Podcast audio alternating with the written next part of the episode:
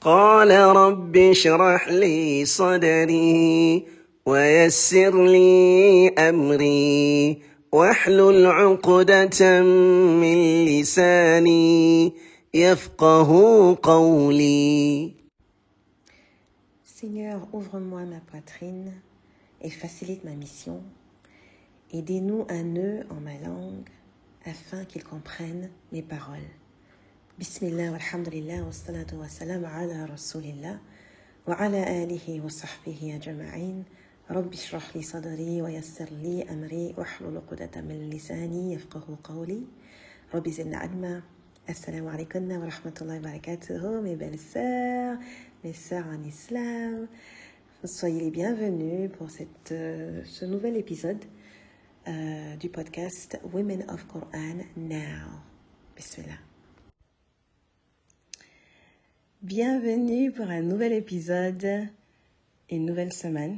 Hein, donc, euh, cinquième juice, cinquième épisode. Cette semaine, euh, on va lire le verset 100. On va prendre de belles leçons de ce verset-là. C'est un très beau verset. De la sourate An-Nisa. Donc, je vous invite à ouvrir votre mushaf.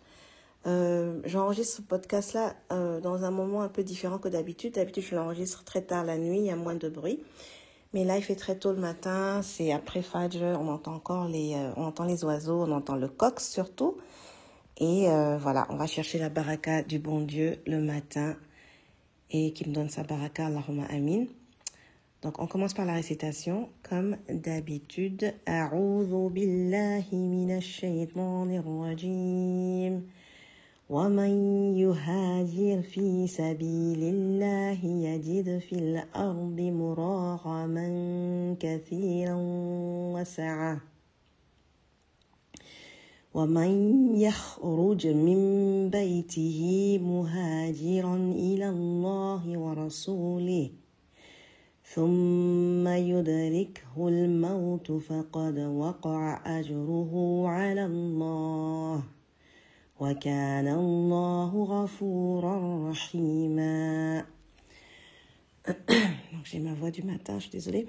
Ok, donc je traduis la traduction du verset 100 Et quiconque émigre dans le sentier d'Allah trouvera sur terre main, refuge et abondance. Et quiconque sort de sa maison, émigrant vers Allah et son messager, et quiconque sort de sa maison, émigrant vers Allah et son messager, et que la mort l'atteint, alors sa récompense incombe à Allah. Et Allah est pardonneur et miséricordieux. Très beau verset, plein plein de belles leçons. Euh, dans le tafsir de Ibn Kathir, il explique la première partie avec euh, une explication de Qatada euh, qui parle de la partie où ça dit et, euh, et quiconque émigre dans le sentier d'Allah trouvera sur terre main, refuge et abondance. Il dit que ça veut dire, ça signifie, Allah le fera passer de l'égarement à la guidée à la guidance et de la pauvreté à la richesse. Et ensuite la partie qui dit et quiconque quitte sa maison pour émigrer vers Allah et son messager et que la mort le surprend, sa récompense est alors certainement à la charge d'Allah. Ok? So, pourquoi? Parce qu'il commence à émigrer, il meurt en chemin, il, de par sa, de par son intention sincère pour Allah, il obtiendra la récompense de ceux qui émigrent pour Allah. C'est tellement beau. Ça veut dire que on n'est pas responsable des résultats. C'est quelque chose que il faut vraiment qu'on. Donc là, mes réflexions commencent déjà. C'est que on n'est pas, on n'a aucun contrôle sur le résultat de quelque chose. On peut penser qu'on a ce contrôle-là, mais on, on ne l'a pas. Tout ce qu'on peut faire, nous, c'est les efforts. C'est des efforts. C'est avoir une bonne intention, faire des efforts, faire des actions. Maintenant, le résultat de ces efforts, le résultat de ces actions euh, et le résultat de nos intentions, bah, ça incombe à Allah. C'est Allah qui décide. Il décide qu'est-ce que ça va être. Est-ce que ça va être multiplié? Est-ce que ça va pas être multiplié? Est-ce que ça va être considéré, accepté, pas accepté? D'ailleurs, c'est pour ça qu'il y a un beau, euh, il, y a, vraiment un, un, beau doigt à faire ce matin, le matin, tous les matins, euh, où on demande justement à Allah qu'on ait des actions qui soient acceptées. Ok? Donc, euh, le doigt c'est Allahumma inni as'aluka ilman nafi'a wa rizqan tayyiba wa amalan mutaqabbala. Wa amalan mutaqabbala, des actions qui sont acceptées. D'accord? Donc, je vous mettrai ça dans la description, Inch'Allah. Euh, un doigt qu'on doit rester tous les matins. Donc voilà, donc on n'est pas au contrôle du résultat. Donc on ne sait pas quand est-ce qu'on va mourir, on ne peut pas contrôler la mort, on ne peut pas dire oh on va mourir demain, on va mourir dans dix ans, on va mourir dans non, on n'a aucun contrôle. Donc nous, ce qu'on est, on est, on est responsable, on est responsable de faire, d'avoir de bonnes intentions, d'avoir des intentions sincères pour Allah et de faire ce qu'on peut selon notre capacité. On a vu ce, ce, ce, ce ayah-là dans des épisodes précédents, La yukallifullahu nafsan illa wus'aha, dans la Surah Al-Baqarah, si vous vous rappelez, le verset 286. Le bon Dieu ne nous impose pas, euh, ne donne pas un fardeau plus lourd qu'on peut, qu'on peut, euh, qu'on peut porter. Donc en fait, on n'est on, pas chargé plus que notre capacité. Donc dans la mesure où on est capable de le faire, euh, voilà, on est responsable de ça. Maintenant, le résultat de ça aussi n'est pas dans nos mains et c'est le bon Dieu qui décide. Donc tu décides, tu as l'intention d'émigrer pour euh, faire plaisir à Dieu, pour Allah et son, pour son, Allah et son messager. Et entre-temps, quelque chose t'arrive que tu ne contrôles pas, c'est-à-dire la mort. Ta récompense est certainement la charge d'Allah. Ta récompense ne va pas être diminuée. Tu obtiendras la récompense de la personne qui a qui allait jusqu'au bout, qui a immigré pour Allah. Euh, ensuite, il y a un hadith que Ibn Kathir euh, il euh, mentionne ici et c'est un hadith qui est rapporté dans les deux sahih. Euh, et c'est le hadith de, euh, qui, a été rapporté par, qui a été euh, rapporté par Omar ibn Khattab, euh, anhu, et où il dit que le, message, le messager d'Allah sallallahu alayhi wa sallam a dit La récompense des actes dépend des intentions, et chacun sera récompensé selon ce qu'il a voulu. Ainsi, quiconque a émigré vers Allah et son messager, alors son émigration est pour Allah et son messager. Et celui qui a émigré pour des avantages mondains, des avantages euh, qui n'ont rien à voir avec Allah, ou pour épouser une femme, son émigration est pour ceux qui a émigré. Donc, à ce moment-là, moi, quand je, je, lis ça, là, je pense, euh, je pense à notre situation, euh, en Afrique surtout, parce que, bon, là je, suis, là, je vis en Afrique en ce moment, et dans le pays où je suis en ce moment, j'ai entendu tellement de gens me dire que de les emmener avec eux aux États-Unis, qu'ils veulent aller aux États-Unis, qu'il n'y a rien dans leur pays, ils peuvent rien, ils peuvent rien faire ici. Euh, tu as beau travailler, rien ne va aboutir. En fait, ils décrivent leur pays comme un pays un peu maudit, un pays qui n'a aucune euh, aucune opportunité de réussite.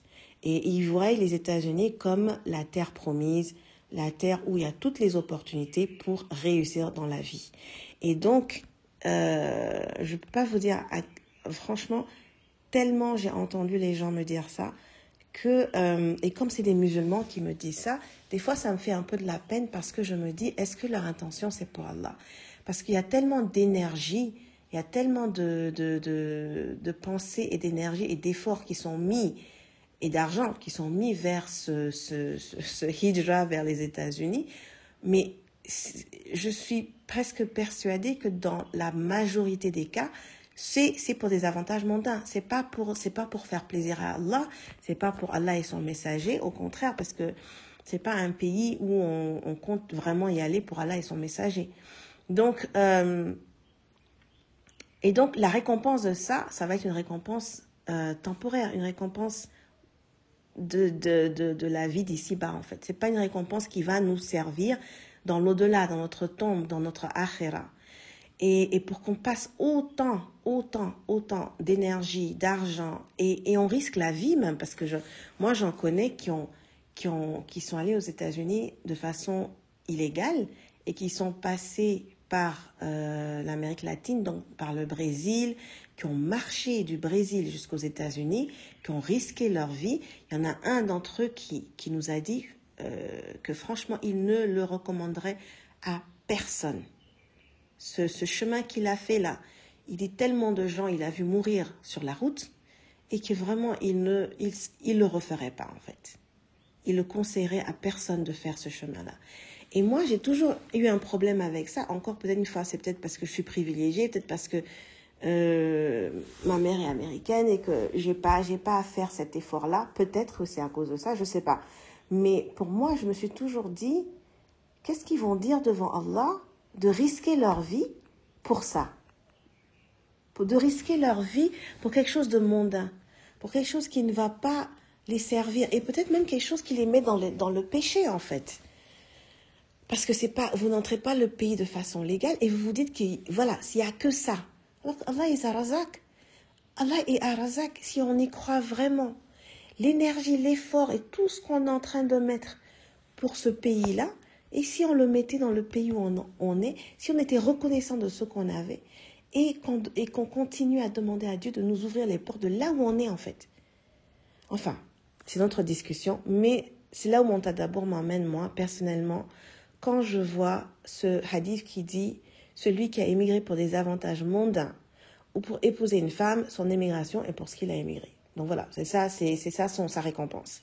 Mais quiconque émigre vers Allah et son messager, son émigration est pour Allah et son messager. Et donc ça, ça va lui servir même après la mort. Donc ici, on dit que ce hadith, il est général, il s'applique pas seulement au hijra, mais il s'applique à tout autre acte de dévotion. Euh, donc tout ce que tu fais, si tu le fais pour Allah, tu auras ta récompense et ça va te servir même après ta mort. Tu le fais pour ce dunya-là, ta récompense, elle va rester dans ce dunya-là. Donc c'est ça en fait la leçon, une des leçons, une des, une des leçons, une des leçons qu'on tire de ce hadith. Euh, et donc ça continue dans le Ibn Kathir, ça dit lorsqu'il quitta son pays et commença à émigrer vers l'autre pays, ah non, non, non, excusez-moi, j'ai pas lu le. Ok, donc on va, on repart dans mes notes. Euh, dans le tafsir de Ibn Kathir, après le premier hadith, il nous montre euh, un autre hadith qui est aussi dans les deux sahih, où c'est rapporté qu'un homme a tué euh, 99 personnes et a atteint le nombre de 100 en tuant un fidèle. Il demanda alors à un savant s'il avait une chance de se repentir. Le savant lui a répondu Qu'est-ce qui t'empêche de te repentir? Le savant dit euh, au tueur d'émigrer de son pays vers un autre pays où Allah est adoré.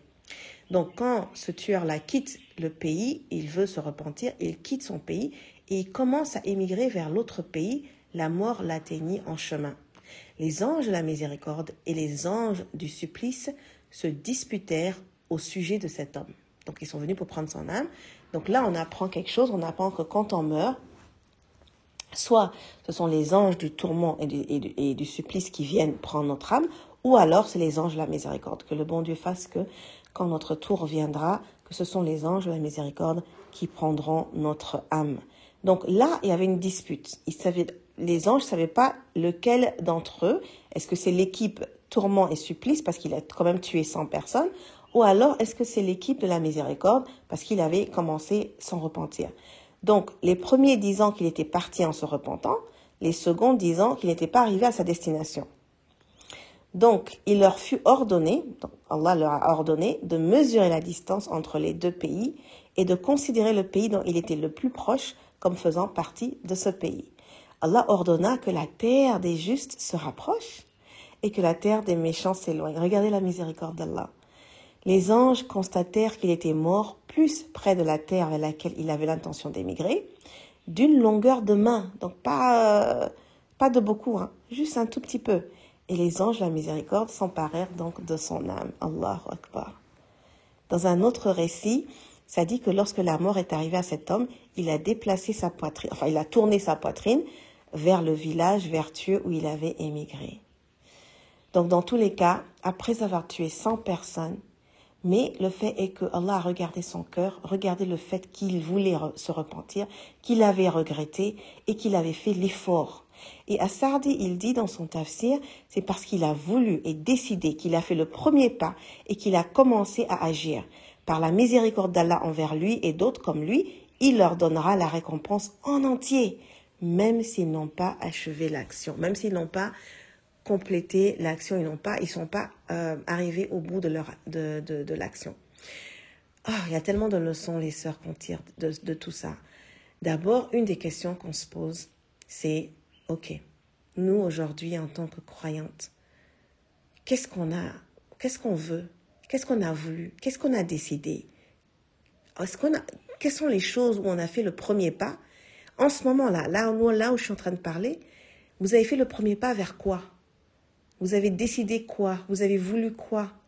Et vous avez commencé à agir sur quoi? C'est vraiment des questions à, répondre en fait.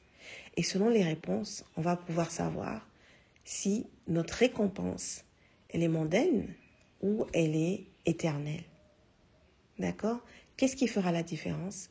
L'intention. L'intention. Pourquoi est-ce qu'on fait ce qu'on fait? C'est vraiment un rappel immense. Parce que, comme on a vu dans le premier hadith, on est récompensé selon l'intention. C'est pas selon l'action. C'est pas selon l'action. Et ça, c'est très important parce qu'on vit dans une société qui est très superficielle, qui est très sur euh, euh, le résultat et l'action. Mais là, ce rappel-là nous montre que c'est pas le résultat qui compte, c'est pas l'action en elle-même qui compte, mais c'est le cœur de l'action, l'intention, ce qu'il y a derrière l'action, la raison pour laquelle on agit. Pourquoi est-ce qu'on agit? Pourquoi est-ce qu'on fait ceci? Pourquoi on se lève? Pourquoi on prend cette décision? Pourquoi est-ce qu'on bouge vers tel pays? Pourquoi est-ce qu'on déménage vers tel endroit? Pourquoi est-ce qu'on dépense sur telle ou telle chose? Pourquoi est-ce qu'on fait ce qu'on fait? C'est très très important. Parce que si, notre, si raisons, si la réponse à ces questions-là, c'est juste ce dunya-là, c'est pas très ambitieux. Pour être ambitieuse, il faut penser à l'au-delà.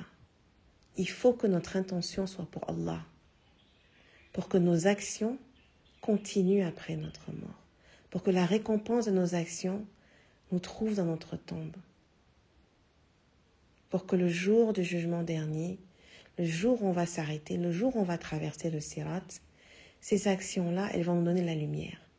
Elles vont nous couvrir, elles vont nous protéger, elles vont nous permettre d'avoir la miséricorde de Dieu qui nous permettra d'entrer au paradis. Et c'est ce qu'on demande. C'est pour ça qu'on est là. Donc c'est un grand rappel, les sœurs. J'espère que vous allez passer le temps cette semaine à y réfléchir, à vous poser ces questions, à répondre et, euh, et à faire les ajustements qu'il faut, qu'il faudra en fonction. Que euh, qu'Allah accepte nous, qu'il nous pardonne et qu'il nous euh, préserve de la distraction et de tout ce qui va nous éloigner de lui. Allahumma amin. Tout ce qui est bon vient d'Allah et toute erreur dans, ce, dans, cette, dans cet épisode vient de moi que, et je demande à Allah de me pardonner. Et je vous donne rendez-vous encore une fois la semaine prochaine, Inch'Allah, pour Juz 6,